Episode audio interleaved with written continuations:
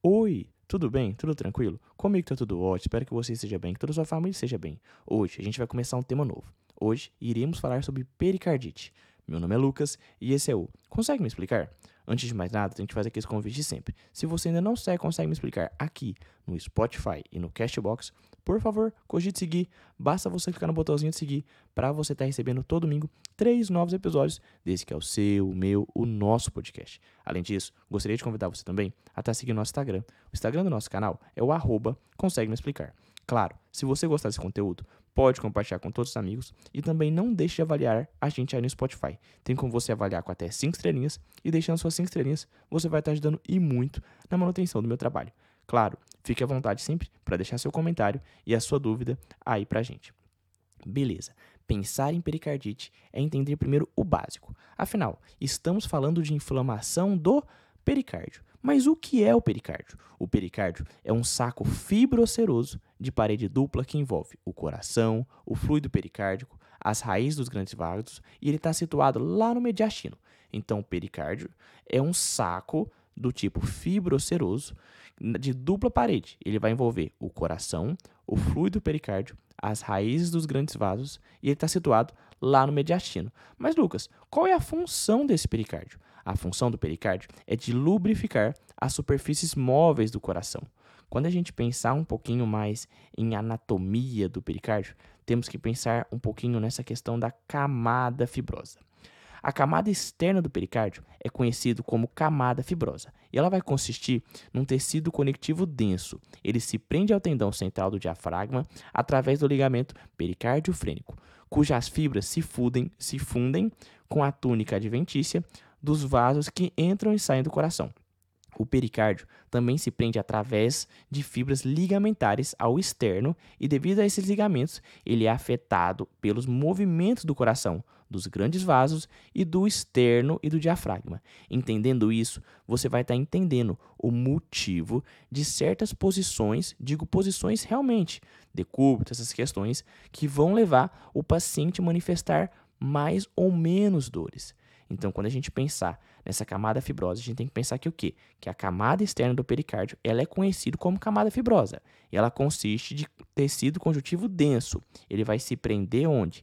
Ao tendão central do diafragma, através de um ligamento, o ligamento pericárdio frênico, cujas fibras se fundem com a túnica adventícia dos vasos que entram e saem do coração o pericárdio, ele, esse, o saco pericárdio em si, também se prende através de fibras ligamentares ao externo. E devido, a, e devido a estes ligamentos, ele vai ser afetado pelos movimentos dos corações, do nosso coração, dos grandes vasos, do externo e do diafragma.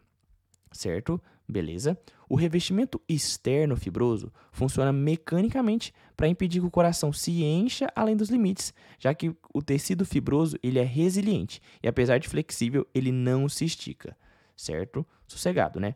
Temos também, além dessa camada primeira que a gente falou, que foi a camada fibrosa, que é uma camada externa, temos também a camada serosa ou também chamada de parietal. A camada interna do pericárdio ela é conhecida como camada serosa ou parietal, e ela está em contato direto com o fluido pericárdio.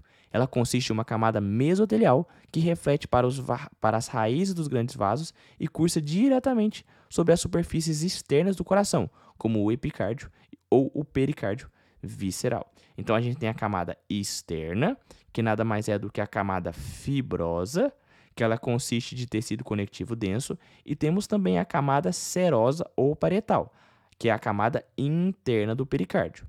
Beleza? Tranquilo? A camada interna, também chamada de serosa ou parietal, ela está em contato direto com o fluido pericárdio. Ela consiste de uma camada mesotelial que reflete para, os, para as raízes dos grandes vasos e cursa diretamente sobre as superfícies externas do coração, como é o caso do epicárdio. Beleza? tranquilo, né? Há também a cavidade pericárdica. A cavidade pericárdica, ela vai ser um, um vai ser ela é um espaço potencial criado pela reflexão pericárdica e ela é onde o fino filme de fluido pericárdio ele é mantido. permitindo que as duas superfícies sejam lubrificadas e deslizem uma sobre a outra sem nenhum atrito. Quer um exemplo disso? É como você pensasse na pleura do pulmão. O pulmão não tem a pleura e tem um líquido pleurítico nesse meio? É essa mesma ideia da cavidade pericárdica. Beleza? Tranquilo? Então, cavidade pericárdica é o espaço potencial criado pela reflexão pericárdica e é onde o fino filme de fluido pericárdio ele é mantido, permitindo que as duas superfícies sejam lubrificadas e deslizem uma sobre a outra sem nenhum atrito. Se houver atrito, a gente vai estar tá pensando mais num quê? Numa pericardite, certo? Tranquilo? Dois seios existem nessa cavidade: o seio transverso e o seio oblíquo. O seio pericárdio transverso, ele se estende transversalmente ao longo do pericárdio, entre as raízes dos grandes vasos, posterior à aorta ascendente e ao tronco pulmonar, e anterior à veia cava superior. O seio pericárdio oblíquo, ele deixa a parte posterior do pericárdio e é limitado anteriormente pelas veias pulmonares que entram no coração e inferiormente pela veia cava inferior, que também está retornando ao coração. Certo? Tranquilo? Sossegado até aí? Beleza, né? A gente então tem que entender sobre essa questão do pericárdio para entender sobre a pericardite. E entender sobre uma questão é também entender sobre a sua vascularização. Em relação à vascularização do pericárdio, o que a gente tem que ter, tem que ter uma compreensão?